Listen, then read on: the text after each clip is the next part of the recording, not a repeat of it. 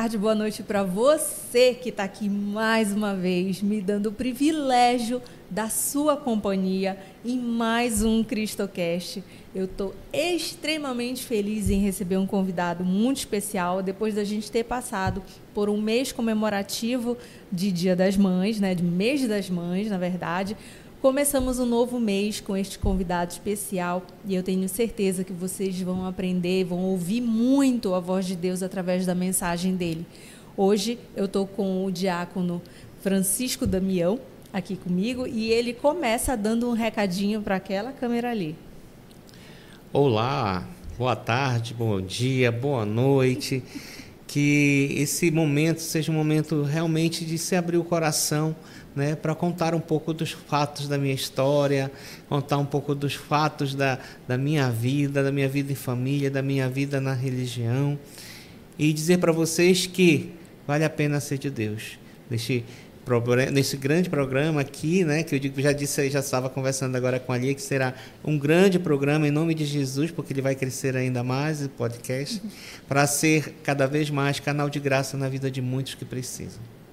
Diácono, eu quero muito lhe agradecer pela presença mesmo, pelo seu tempo, que a gente sabe que é sempre bastante concorrido, né, com as tarefas profissionais e com as tarefas de Deus também. Então, desde já eu lhe agradeço por ter vindo aqui dividir a sua experiência, o seu testemunho com a gente, com as pessoas que estão assistindo o CristoCast. Certo. E desde já eu já estou assim, bastante curiosa porque é, tem muita coisa que eu quero saber, mas antes eu vou dar mais um recadinho. Gente, eu quero convidar vocês compartilhem, já começa dando ali uma curtida, um like bem legal para gente. Comentem. Vocês estão assistindo o CristoCast. Bom dia, boa tarde ou boa noite. Conversa com a gente, comentem, envia, especialmente para aquelas pessoas que vocês sabem que estão precisando da mensagem de Deus no coração. Então, que a gente seja esse canal e fica assistindo até o final. Tenho certeza que as mensagens aqui ditas também vão tocar o teu coração. E aí, Diácono, posso chamar de você? Pode, sim, com certeza, fica à vontade. eu sempre pergunto, porque aqui e ali eu faço uma gafe, então eu prefiro me antecipar. Eu queria muito que você começasse. Eu sei, já sei que você tem um testemunho lindo e que eu já me emocionei antes mesmo de saber ele completo, mas eu queria que você começasse falando da tua história como, como foi a sua, desde a sua criação, como veio a ser diácono? Bem, eu sempre digo que Deus ele ele não a gente não consegue fugir da vontade dele, né? Da vontade de Deus. Então, é, foi criado uma família de pessoas muito humildes, né? Vinda do interior, vindas é, sem é, na educação, vamos dizer assim, escrita nenhuma, pessoas semi-analfabetas. É, fui criado dentro do, dos padrões da Igreja Católica, temente a Deus. É, fui ensinado, né? quem me ensinou foi minha avó, uma pessoa que veio de, de trabalhadora rural, do interior para Belém, e o pouco que ela sabia de religião, de igreja, ela passou para mim. As principais orações, a respeitar os outros, a, a a mexer ou, ou ter ou receber só aquilo que lhe dão. Então foi aquilo que ela aprendeu, ela repassou. E pasmem, e ela era surda. Nossa. Então, o, o, pouco que ela aprendeu devido à deficiência que ela tinha, ela me passou. Então, eu digo que hoje eu, eu, eu, eu sou diácono por conta do, dessa, dessa história dela. Né? Então, ela foi uma segunda mãe, morou com a minha mãe, com a gente e tudo mais. E de lá eu fui aprendendo cada vez mais a questão da igreja. Meu pai até dizia né, que eu, eu seria padre, que, que, uhum. eu, que isso aí vai ser padre, porque eu acompanhava as novenas, acompanhava. Então, daí eu fui tendo uma, uma caminhada né, com pessoas que conheciam os vizinhos, aí, a questão da, da questão da igreja, da religião, e passei. É, a participar mais da igreja, fiz é, catequese, fiz primeira Eucaristia. E quando chegou mais ou menos aos 14 anos, meu pai faleceu. E eu sou mais velho de quatro filhos. Uhum. Minha mãe era dona de, do lar, meu pai sofreu um acidente e faleceu. E eu me senti muito, é, muito, muito debilitado, muito frágil. E nesse ponto, a igreja, ela, nesse tempo, é, é, vamos dizer assim, por ignorância, talvez, eu saí da igreja por conta de não ter o apoio dos padres, dos pastores, né? Uhum. Eu me afastei da igreja, que foi por ignorância, porque eu poderia ter mudado de paróquia, ter mudado de outro para outro lugar, mas enfim, né? Por imaturidade até mesmo da adolescência. Sim. E acabei indo para outra religião, fui para o espiritismo, passei cinco anos no espiritismo no período do, da pré-adolescência e que eu digo, quando eu digo para o espiritismo, eu falo kardecista, né? Porque tem uhum. um, um bandista também que tem uma linha espírita. E eu passei esse tempo e depois, é, com um tempo, conheci a minha esposa. Eu aqui espírita e ela coordenadora da renovação carismática lá em Alagoas. Uhum. Quando Deus quer, Deus vai buscar longe. É verdade. E nós, nós nos conhecemos, né? Perguntar como vocês conheceram. Tinha uma família dela que morava aqui, uma irmã dela, e nós éramos, a nossa família era muito amiga da, da família dela. Os meus irmãos estudavam com, com o sobrinho delas, tal, e, e eu fazia inglês com a, com a sobrinha da, da minha esposa. E eu acabei conhecendo. E aí passamos três anos, quatro anos sem comunicação, que depois a gente quando estava próximo à colação, minha colação de grau, a gente se a gente retomou a conversa, né? É, ela veio me, como é que se diz, me me congratular pela colação e a gente começou o contato. Passamos, aí passamos um ano com contato telefônico, ela morava no interior de Alagoas. É porque lembrando naquela nessa época como a minha não tinha não tinha WhatsApp não fácil. não tinha Face não é, tinha WhatsApp não tinha era telefone a gente se falava uma vez por semana com horário marcado para a gente. E assim ela foi me catequizando de volta da igreja. Ela me mandava pelo correio, por Sedex, né, é, cassete de músicas Nossa, da renovação, e eu, eu, eu, fui ouvindo. E devagar foi me dando vontade de retornar à igreja mesmo para valer. Uhum. Aí procurei um, um, local que tivesse é, um encontro da renovação, que naquela época o Santuário de Fátima foi a referência. Aí comecei a frequentar de volta. Passei. Aí depois nós, nós chegamos a namorar ainda três anos. Eu ia, eu ia uma vez por ano, ela vinha uma vez por ano. Nossa. E então a gente, quando a gente casou, a gente casou dentro da, da, da do santuário de Fátima. Logo em seguida veio, veio nossa primeira filha e depois veio a segunda. Nós tínhamos dificuldade para a igreja, tínhamos, mas como a gente já estava enganjado, o que, que a gente fazia? A criança ela se incomodava porque a gente tinha dois, dois bebês uhum. nesse tempo. Ficávamos no, nos últimos bancos. Quando a criança se agitava, a gente saía, uhum. ficava com ela um pouquinho, mas não deixava de participar da missa. E assim nós fomos educando é as meninas é. dentro da igreja, porque hoje as pessoas não vão para a missa por causa dos filhos, para não fazer barulho, para não fazer bagunça e tudo mais. É. Mas é, a palavra mesmo diz, né, que Jesus vende a minhas criancinhas. A isso. palavra diz isso. Jesus não diz não, sai as criancinhas. É. Mas antes, antes da gente continuar, uma coisa que já me chamou bastante atenção é que você falou, né? É, quando Deus quer, Deus, Deus une mesmo, né? E busca. E vocês estão distantes um do outro. E porém com a vontade de ficar juntos e com a bênção de Deus, né? Porque é, obstáculos sempre tem, né? É, e, e, e, tinha um ponto aí na nossa história que Durante, durante o tempo que, que do noivado, ela descobriu que ela, não, que ela tinha um mioma. E ela não, ela, o caso dela era um caso de um em um milhão de ser mãe. Nossa. E nós, é, é, até eu cheguei a dizer para ela que se, se realmente ela não pudesse ser mãe, que nós adotaríamos, uhum. né? Que não seria problema. Então, é, ela por todos os médicos diziam que era impossível a gravidez. E nós temos uma relação muito boa com as irmãs filhas de Santana. Uhum. E que eu prestava serviço para a escola, para as irmãs, e uma das irmãs disse assim: Minha filha, é, converse com Santana, que é, a, que é a padroeira das mães, peça para ela essa graça. Uhum. Aí ela pediu. Ela disse: Não conheço Santana, não tenho intimidade com ela, mas vou pedir. e nós fomos. Então, nós casamos dia 29 de, no, de junho, fomos para a lua de mel. Quando voltamos, ela, o médico disse: Olha, vamos marcar os exames pré-operatórios para tirar do, do útero. Uhum.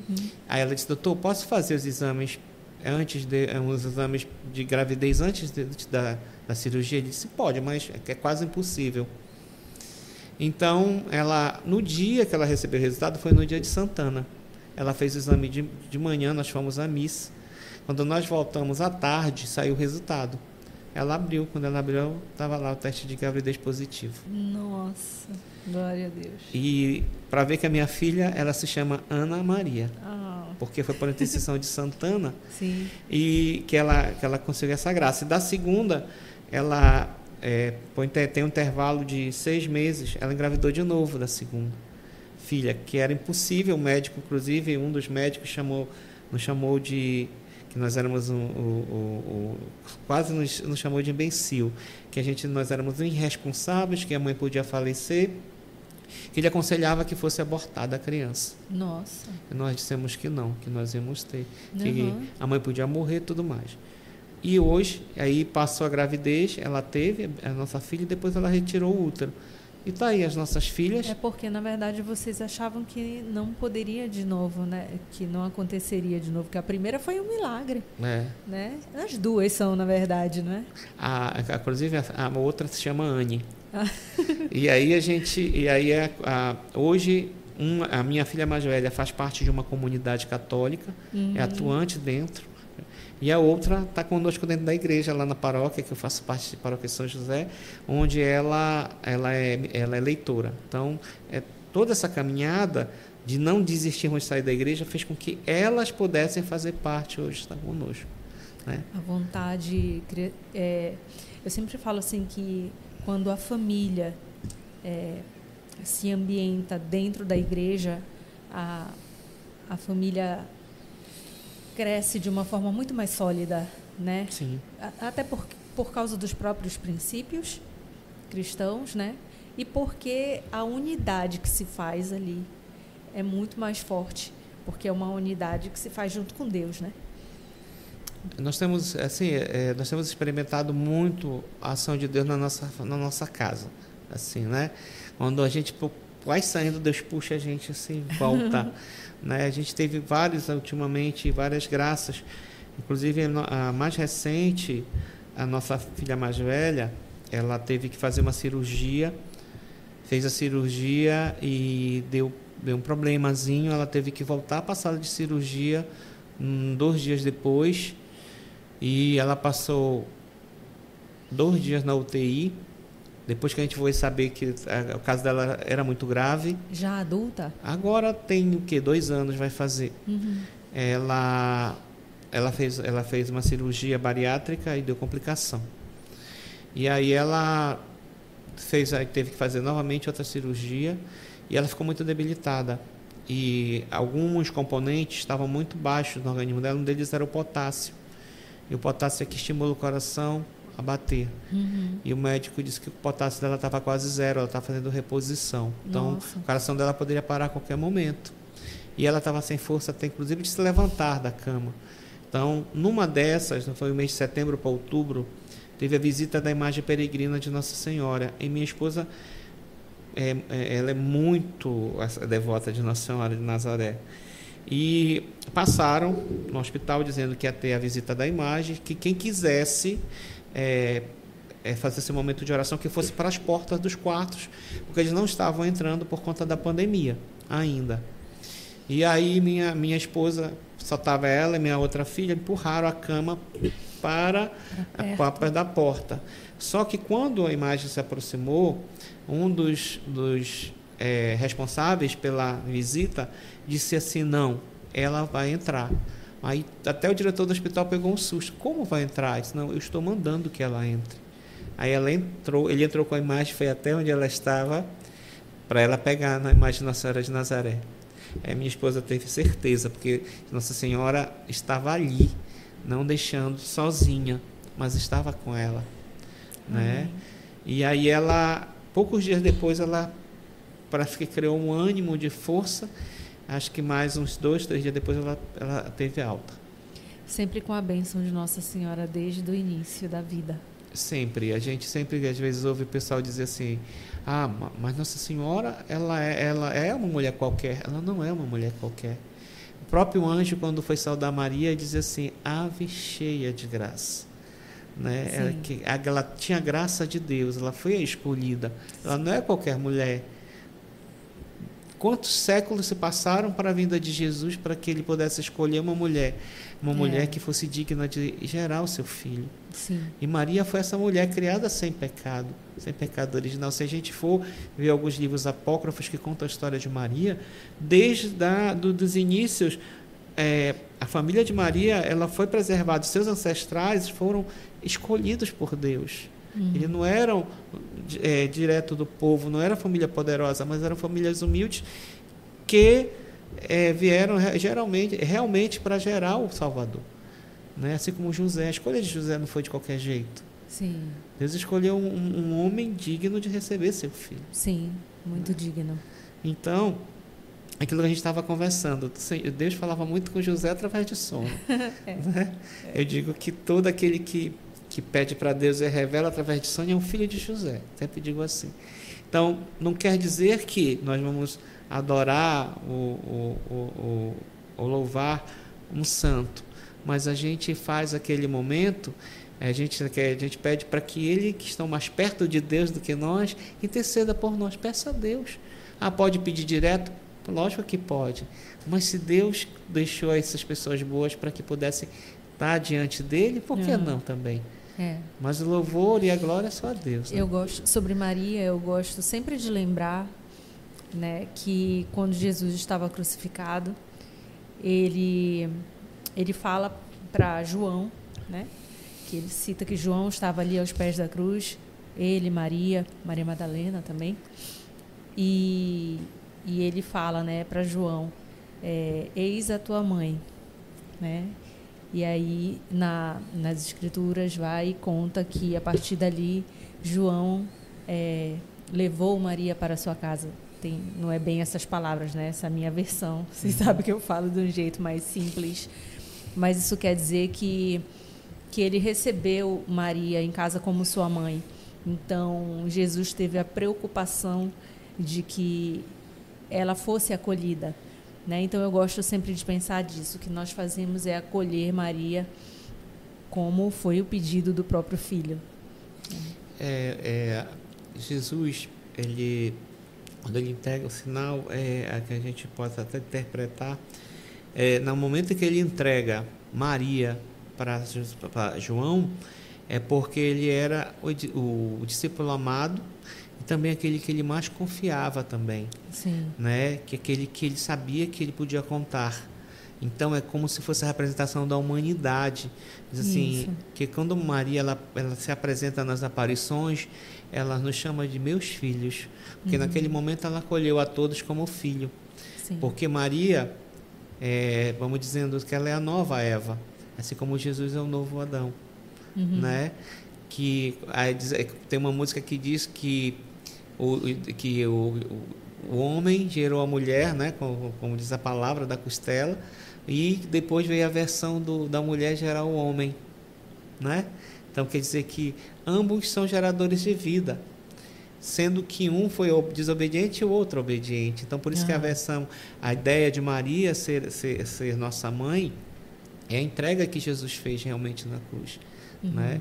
E, e é na, nas aparições ela sempre diz assim é, a Imaculada, a pessoa cheia de graça, uhum. né? porque é, é, foi o que o anjo Espírito falou, Santo fala.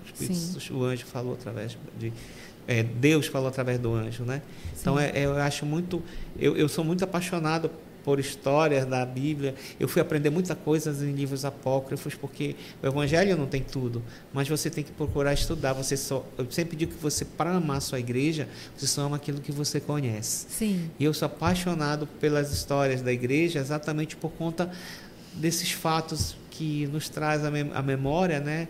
É, a vida de Jesus. Eu sou apaixonado por Jesus. É, eu, eu converso lá no nosso Instagram, a gente sempre está falando, por exemplo, como a pessoa pode fazer essa aproximação com Deus, né?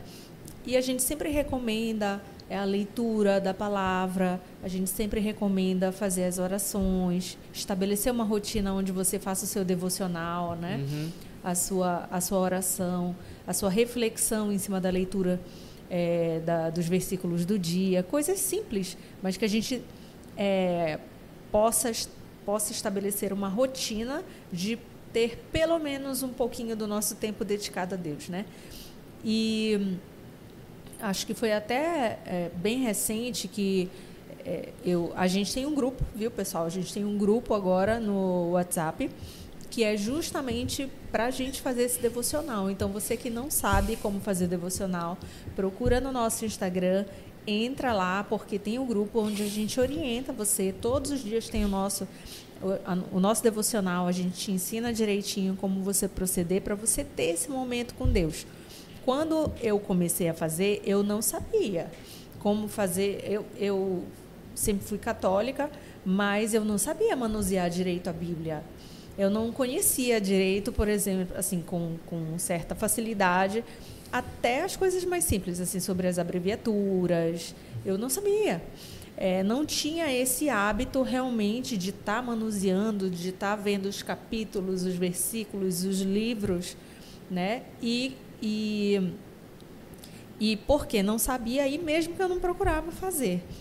Né? É, e foi um, um hábito que me veio ensinado pelo, pelos irmãos da Sementes do Verbo.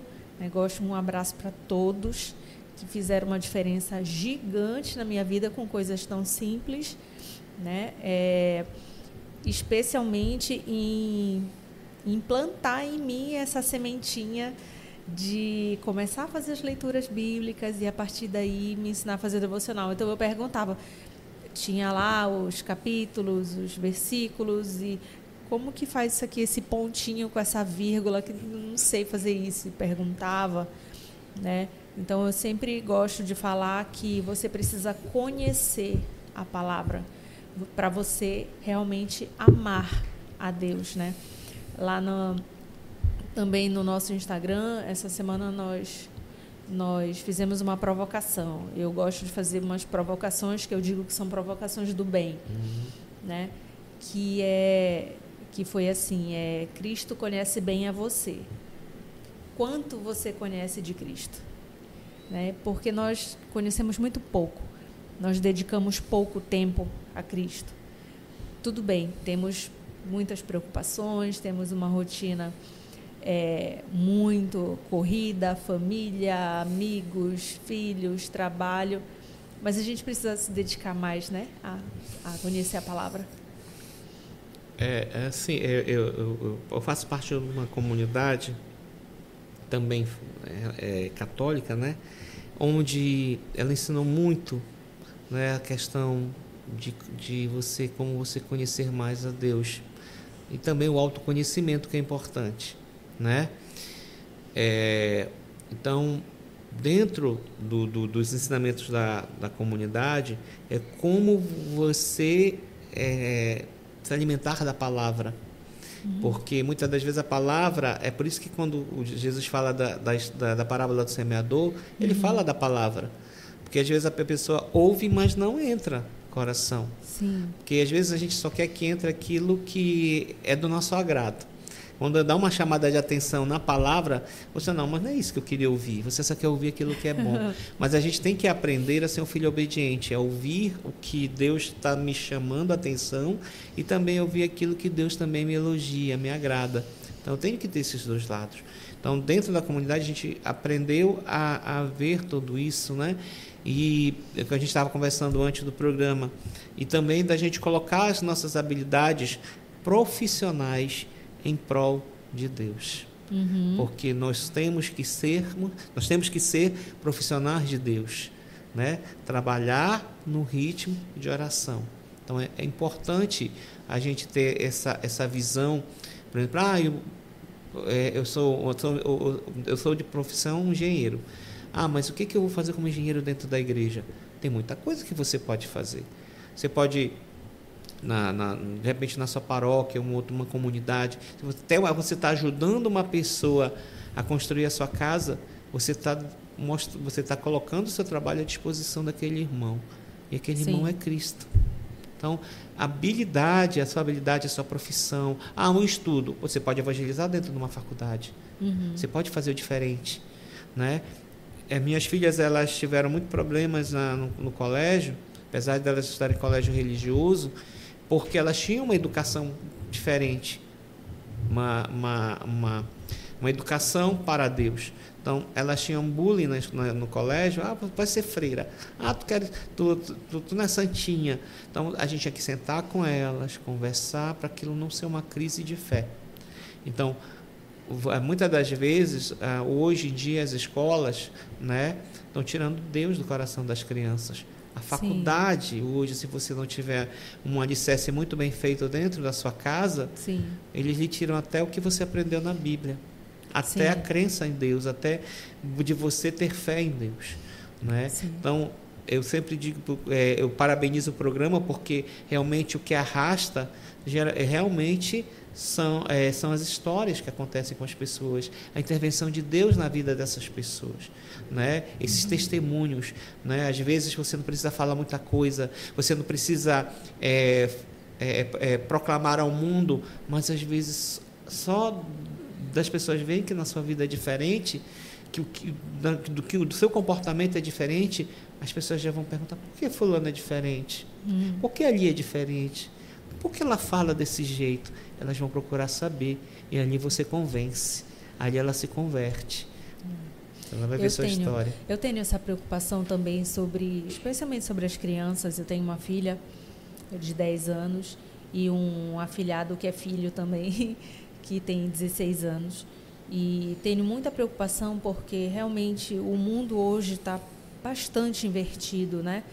Os valores estão bastante invertidos e cada vez mais difícil a gente conseguir explicar para as crianças, para os jovens, o caminho correto. Né? É, a gente sabe até que dentro das próprias igrejas, e aí quando eu falo igreja não estou falando só da católica, estou falando de várias denominações aí, é, que, que houve uma, um plantio durante muito tempo de de sementes ruins, vamos dizer assim, né? Mas que que subverteram realmente muita muito da palavra de Deus, né? E que se propagaram e, e hoje a gente tem uma sociedade desse jeito também por conta disso. E eu tenho muita preocupação sobre isso. É, minha filha estuda também num, num colégio é, católico. O, o Caio já estuda num colégio adventista também com uma boa educação é, é, sobre a palavra, ele, ele estuda, ele, ele entende sobre isso, tudo. É, então a gente tem a oportunidade de conversar, de, né? Mas tem muitos amiguinhos já da minha filha tão pequenos que a gente já vê que já estão bem distantes. É uma pena, né? Muito grande, porque se perde uma oportunidade não só da formação do, do cidadão ou da cidadã, de se tornar um cidadão de Deus, mas da família que se desestrutura, né, da, da sociedade que lá na frente também vai se desestruturar. Eu penso dessa forma. Eu tenho um exemplo dentro de casa. A minha filha caçula, quando criança, ela chegou com uma história em casa. Hum. Ela disse assim: Mãe, por que a senhora não separa do papai? Aí ela, por que, filha? Que susto. Não, filha, não, mãe, sabe por quê? Eu tenho uma amiguinha, uma não, tenho várias amiguinhas, que elas ganham quatro presentes. Elas ganham presente da mãe, do namorado da mãe, do pai e da namorada do pai. E eu só ganho dois. ganho da senhora e do papai. Aí a gente vê a referência hoje que Sim. muitas das vezes a criança tem mesmo do, dentro da escola, né, do que é, é família, é. né? E hoje a gente vê muitas situações de jovens muito novos com depressão, jovens tentando suicídio. Sim. Mas às vezes é, a gente está acostumado ou preocupado em dar muitas coisas, em dar às vezes muito é, o que a gente a gente sempre diz assim, eu quero dar para meu filho aquilo que eu não tive. E uma vez a minha filha ela disse assim para para a mãe dela, que eu teve um tempo que eu estava realmente decidido a trabalhar muito para resolver uma situação, uma construção de uma casa que a gente tinha. E a minha filha disse assim: "Mãe, eu preferia que o meu pai tivesse que morar numa casa bem pobrezinha de madeira, mas eu queria a presença do meu pai." E aquilo, quando a minha esposa me falou, aquilo foi como se fosse uma flecha na minha alma. Sim. Dizer, poxa, eu estou deixando a desejar dentro de casa. Que eu passava muito tempo ausente. Eu saía, ela estava dormindo. Quando voltava, ela estava dormindo. Uhum. Então, elas quase não me viam. Sim. E às vezes, no final de semana, ainda tinha que trabalhar. E então, depois que ela caiu a ficha, eu digo, bem, vou reduzir o, o meu ritmo. Sim. E hoje, elas, quando a gente às vezes vai em família dar testemunho da nossa história, ou vai pregar sobre família, ela, ela diz assim: meus pais me deram tudo, me deram melhor escola, me deram melhor, é, melhor estudo, é, e, não, e, e me deram também o principal, que foi Deus. Então isso mostra que eu superei, que eu, eu, eu tive resultado de tudo isso, né? Que é, o que, que hoje que faz a diferença é o temor de Deus é amar a Deus, saber que tem um Deus. Muitas crianças, é. por exemplo, teve fatos que eu presenciei.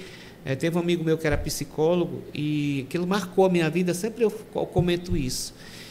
Que ele ele estava na clínica dele e uma bela noite de madrugada chegou lá um carro maravilhoso, bonitão e o senhor saiu na, na, como motorista, pegou do carona, abriu a porta, pegou uma moça e jogou lá dentro da clínica e disse: Cuide dela que amanhã eu passo para acertar. Nossa. Depois que eles fizeram o atendimento, a moça é, olhou para ele e disse assim: Tio, me dá um abraço. Nossa. Aí ele abraçou. Aí, ele aí ela disse assim: Tio, eu faço tudo isso para chamar a atenção do meu pai. Eu me drogo, me prostituo, mas para chamar a atenção do meu pai. Eu queria só um abraço dele. É. E com isso, quer dizer, o que, que a gente vê as consequências disso? Do jovem tirar a própria vida, porque não tem quem o ame, não tem amor. É. Então, esse é um sinal que a gente tem que realmente é, não buscar as coisas materiais, mas dar Deus para seu filho. Faça, faça o, ir para o caminho de santidade. É. Eu, eu gosto também assim de falar sempre que nós adultos, é, por muitas vezes paramos, deixamos de falar de Deus. A gente fala muito sobre futebol, fala muito sobre política, fala muito sobre novela, mas fala pouco de Deus. No nosso dia a dia, digo, né? Sentado na mesa da, do almoço, por exemplo, no café da manhã, quando está todo mundo, né, a gente fala pouco de Deus. É, e isso é uma coisa que eu comecei a tentar mudar em casa, sabe? É, minha filha, graças a Deus, é muito curiosa, então ela me pergunta muita coisa e isso dá ali uma abertura para a gente estar tá conversando. Tudo bem que às vezes são umas perguntas malucas, ela me perguntou se os hominídeos foram, se Adão e Eva eram os hominídeos. ela mistura tudo. É, mas é muito legal porque ela tenta compreender, né, a Deus. Ela já me perguntou, é verdade que nós temos, ela gosta muito de ciências, então ela fica vendo programas de ciências e, e já me perguntou, é verdade que a gente tem em nós o DNA das estrelas, no nosso DNA, é, substâncias que formam as estrelas? Digo, é, filha, é verdade, já a ciência já comprovou isso. Então, se foi Deus que fez as estrelas, foi com certeza Ele que nos fez. Sim, foi. Então, e uma criança, ela não tinha 10 anos na época, mas isso abre espaço para a gente estar conversando. E o que eu não sei, agora eu vou pesquisar, né? Graças a Deus tem muita gente para perguntar, agora eu vou pedir ajuda dos universitários para as perguntas difíceis dela. Mas a gente fala pouco, assim, a gente, enquanto adulto, deixa de falar. A gente sempre está falando sobre outras coisas, né? E, e sabe, Diácono, assim, é realmente algo que eu comecei a mudar na minha vida, do meu trabalho a tudo que eu faço no meu trabalho, na minha empresa, na minha agência, a gente fala de Deus. Tá, tá na cultura da empresa, sabe? Os princípios, os valores que a gente segue. É, e dentro de casa, onde for, a gente fala de Deus. Porque isso eu comecei a ver a diferença que faz. Porém, assim como as suas filhas sofreram bullying, eu também sofro. e mas eu acho até que assim, antes eu ficava mais entregada, agora eu já já entendi. E às vezes é um bullying que a gente nem se percebe que é, né? Dentro da própria família. Fala, ah, agora só fala disso.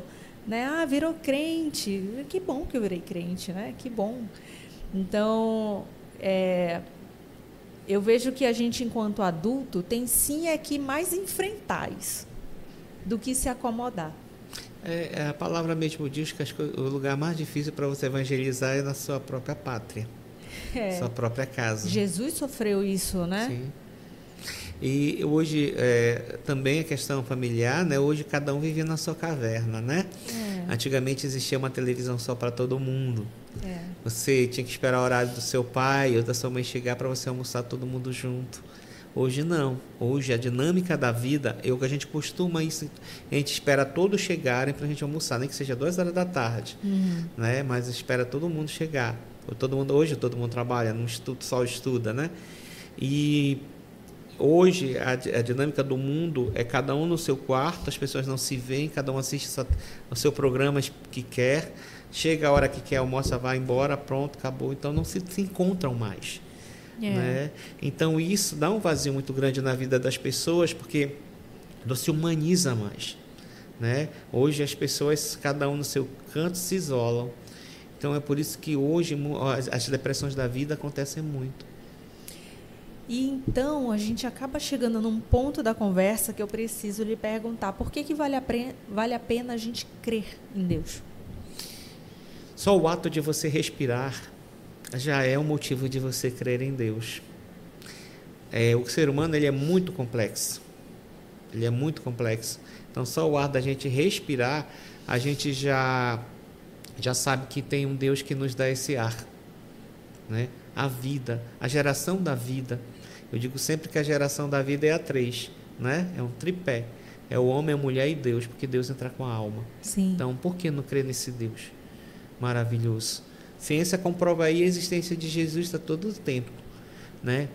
Que é, inclusive comprova os milagres eucarísticos, né? Sim. Comprova aí a, a existência de Jesus foi comprovada é, que ele só tinha um DNA que era de Maria. Incrível. Porque ele não tem intervenção de homem. Então ele tinha a pele de Maria, Sim. cabelo de Maria. Não, eu não vi essa comprovação. Eu quero. Depois você tá me manda. certo. O Santo Sudário ele ele tem muita coisa que nos para nos ensinar. Eu vi essa semana, inclusive, sobre o Santo Sudário, né? Uma, aí eu posso errar a palavra que fala, mas assim, é, pela imagem que foi 3D, que né? Foi, é, que fizeram 3D, o rosto de Jesus eu chorei muito porque é incrível e é exatamente como eu imaginava. Porque quando criança eu tinha muita dificuldade, eu olhava para aquela imagem do louro de olhos azuis e disse, não é e tão sério, eu achava ele tão sério, tão triste, tão distante. Eu ficava, mas Deus é amor, ele não, não combina com essa figura. Eu criança pensava assim, né?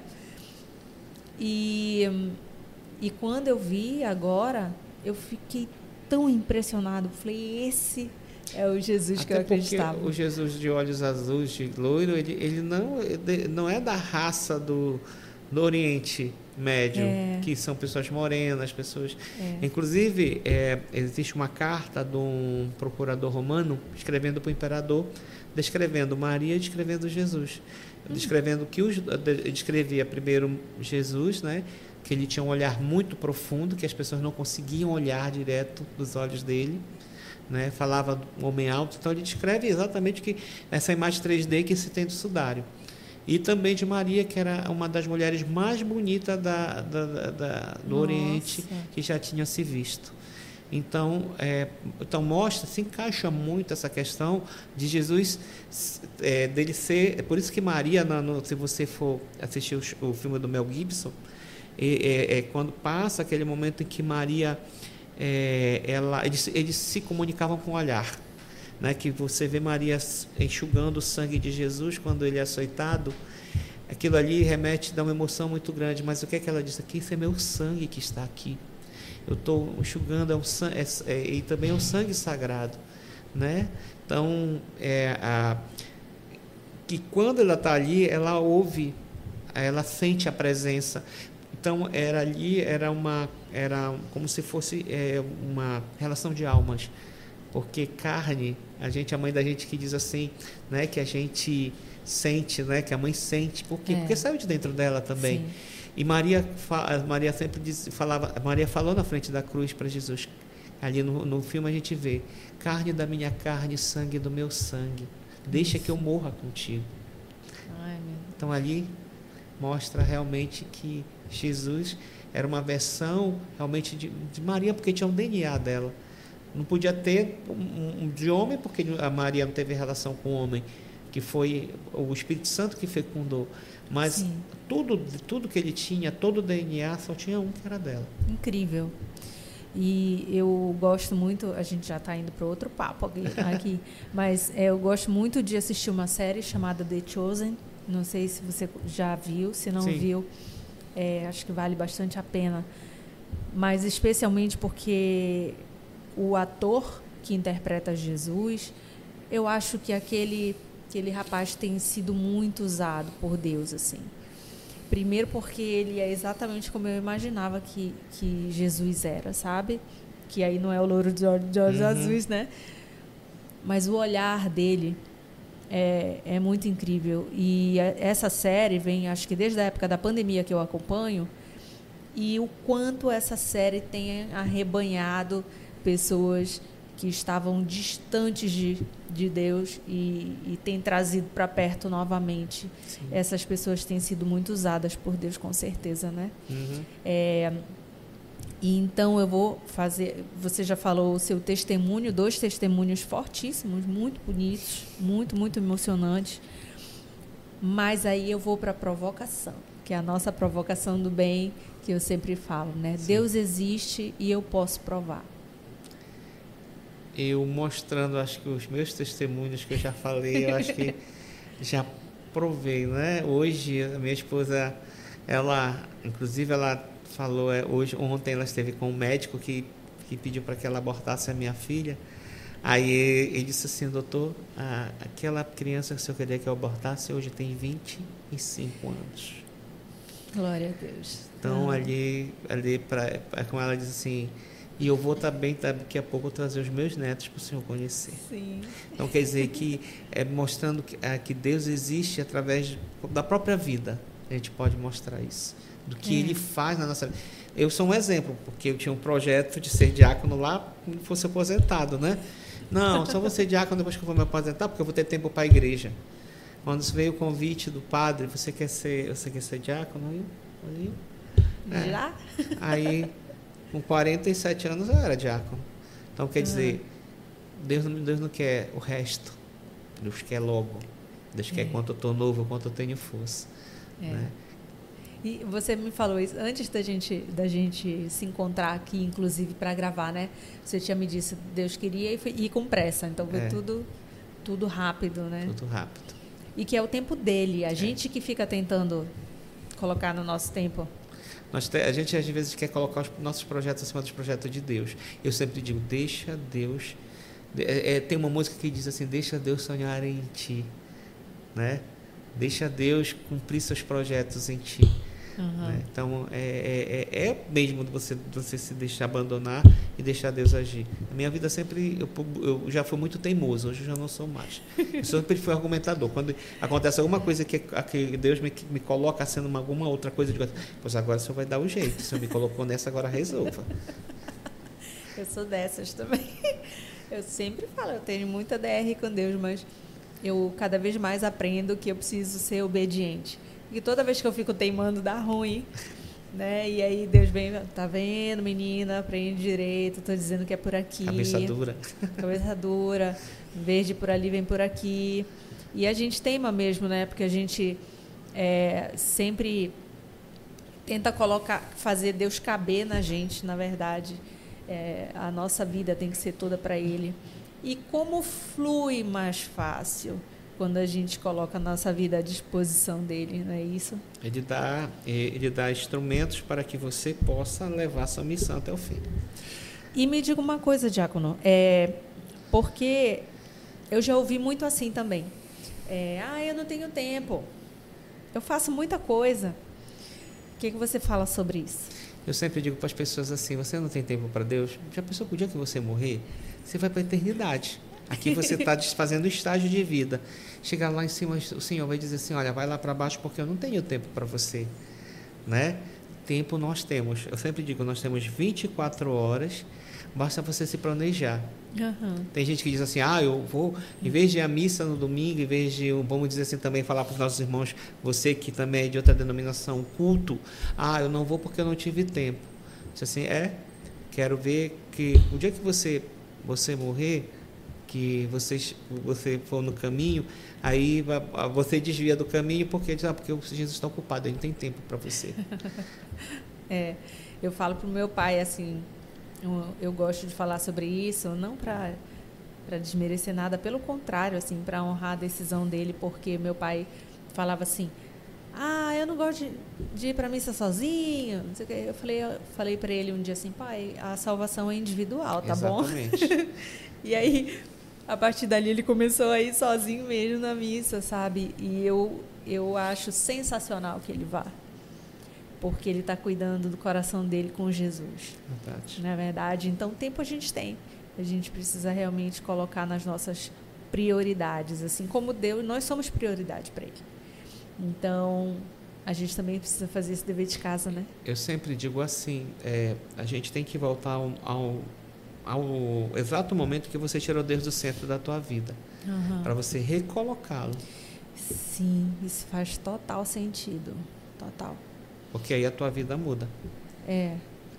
E, e essa mudança, ela precisa da, da nossa dedicação, né? E, e, mexe realmente com coisas assim que a gente às vezes não quer, não quer ser confrontado, não quer ser quebrantado, né? não quer se deixar. É, não quer se deixar, a gente quer sempre ter o controle, quer sempre fazer da nossa forma. Eu sempre digo assim, eh, Deus quando nos criou, Ele não nos criou para ir para o inferno, Ele nos criou para ser santo.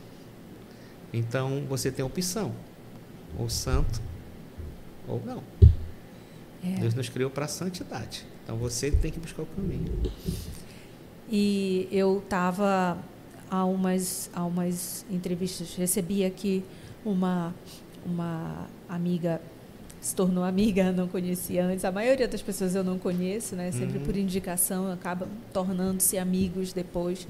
E esse é outro presente assim que eu tenho recebido do Cristocast. E, e ela é evangélica, me convidou para participar de uma célula, uhum. em cima da hora. Assim, na verdade, a gente ia ter a gravação, não deu para ter a gravação. Ela falou, aí eu fui me desculpar com ela que ia ter que remarcar. Ela falou assim: "Tá bom, eu te desculpo só se tu fores na minha célula". Eu falei: "Então eu vou". e foi maravilhoso ir, sabe? É, conhecer as pessoas e, e foi muito bom. E eu nunca tinha ido numa célula. E ali a gente é, a gente estava falando que assim como tem na a célula na, na igreja evangélica, na católica também tem os grupos, né? Tem os grupos de estudos, tem os jovens. Você participa, né? Também como coordenador, não é isso? isso. Me fala um pouquinho sobre isso. É, eu, eu há 17 anos é, estava num grupo, é, comecei a participar de um outro, inclusive é, ligado à Canção Nova, os amigos da, uh, os amigos Canção Nova é, foi suscitado aqui em Belém. Uhum. Então, é um braço da comunidade Canção Nova, onde a gente trabalha com evangelização com o Carisma Canção Nova. E desde lá eu comecei a fazer um caminho vocacional. Por não ter casa de missão, em Belém eu não pude seguir para ser missionário. Uhum. Mas nem por isso eu disse, bem, está tudo no tempo de Deus. Então, depois eu fui convidado para ser diácono. Então, estou já há 17 anos. É, hoje já são mais de 40 grupos, não só no Brasil, mas no mundo. Incrível. Nós temos, foi, foram criados outros grupos por, exatamente com esse fim de levar, de ser os braços e os pés de Jesus, onde a comunidade não pode ir. E, e é, através de, é, o, o, nosso maior papel é, é evangelizar com os eventos que a gente faz. É, nós temos uma, uma, quinta de adoração em que as pessoas vão, mas tem aquele momento forte de oração. E também a gente está, é, nós estamos inseridos dentro da Arquidiocese de Belém, dentro das igrejas. Então hoje a gente faz parte da paróquia de São José. Né? Nós estamos na capela da Medianeira de Todas as Graças, que fica ali na, na Manel Barata com a com a Quintino, é do, do Círculo Operário. De São Nós, José é na, na, na Doca. Na, na, ah, Visconde, sim. É, na, na Domingos, Domingos Marreiros. Marreiros é, e o cônego nos deu, o que é o nosso pároco, o cônego uhum. Sebastião Fialho, nos deu a missão de é, fazermos com que a Capela da Medianeira fosse um centro de evangelização. Uhum. Então, nós estamos para lá com esta missão. Né? Então, é, a gente está dando passos lá dentro para que a gente possa fazer daquele lugar que irradie realmente, no Alberto pediu, para que ali fosse um espaço de evangelização. Então, nós estamos cumprindo a, a determinação do nosso bispo, do nosso pastor. Pronto, então, assim, eu queria muito que a gente já chegando no final, passa rápido, né? Sim, passa rápido. é, Queria muito que você deixasse uma mensagem, não só para os católicos, mas para todo mundo que assiste o Cristocast, os cristãos e quem, especialmente quem não é cristão. Você que está assistindo aí, seja você católico, seja você de outra denominação, é, a igreja de Cristo é a igreja da unidade. Então, nós temos que levar Cristo, independente de denominação, aqueles que não conhecem. Porque em pleno século XXI, nós, tem muita gente que não que ouve falar de Cristo, mas não conhece quem é Jesus Cristo. Não conhece a palavra de Deus. Não sabe aonde encontrar aquele, aquele, aquela, aquela palavra que o Senhor é, tanto precisa para a humanidade, né? Que é o amor. Aqui dentro, a Bíblia se resume no amor, porque Deus é amor. Né? Deus é, como diz São João, Deus é amor. Então busque ser esse missionário, busque ser esse evangelizador. Aonde você estiver. Ah, eu não sei, não, não consigo. Consegue. Eu estava conversando com a Lia no início que eu nunca pensei em ser um diácono, muito menos um pregador. Porque eu sou gago, eu sou tímido, apesar de estar aqui na frente das câmeras, mas eu sou tímido. Porque, inclusive, quando eu estudava, eu, eu até minha nota foi reduzida porque eu botei um cartaz na minha cara, porque eu não tinha, eu, eu, eu, tinha vergonha de aparecer, mas chegou um belo dia que o Senhor tirou todos os pregadores e disse: agora é você. Então, pedi ao Espírito Santo que me desse esse essa determinação e ele me deu. Então convido você a invocar o Espírito na tua vida, na tua família e ser essa pessoa que Deus precisa tanto para evangelizar. Não deixe para amanhã o que você pode fazer hoje. E Deus te abençoe. Diácono, muito obrigada. Eu muito obrigada pela, pela sua participação. Muito feliz pela nossa conversa, pelo seu testemunho. Lindo, lindo, lindo. Deus continue abençoando muito sua família. Obrigado. E todas as pessoas que vocês tocam com a fé de vocês, que é linda, linda mesmo. Muito obrigada por ter vindo. Eu que agradeço. A, é, a, a, agradeço o convite, né? E dizer que, na hora que precisar, estou à disposição. E nós vamos conversar logo em seguida do programa, porque eu quero todas aquelas dicas de leitura de tudo que você tem. Tá certo. e aí, para terminar, eu queria deixar um recado para você que está até agora acompanhando essa nossa conversa. Realmente é como o diácono falou. Procure se aproximar de Deus. Seja qual de denominação cristã você tenha, e se você não está em nenhuma das igrejas, seja ela qual for, se aproxime de Cristo. Aqui a gente entende que nós temos que unir, focar no que une a nossa fé, que é Cristo, crer em Cristo. E que a gente precisa alcançar as pessoas que estão distantes de Deus. e trazê-las para perto também. Porque nós acreditamos que sim, Jesus vai voltar. E quando ele voltar, que nós estejamos todos aqui juntos, fortes, unidos, esperando por ele. Esse é o papel do CristoCast. E trazer você que está distante, para ter esse relacionamento próximo com ele. Então, desde já, eu peço que você curta, deixe aquele like, comenta se você assistiu até o final, comenta sobre a parte que você que mais tocou o teu coração, manda para aquelas pessoas que estão precisando do quentinho de Deus dentro do coração delas. E você sabe que como sempre, eu e você nos vemos no próximo CristoCast.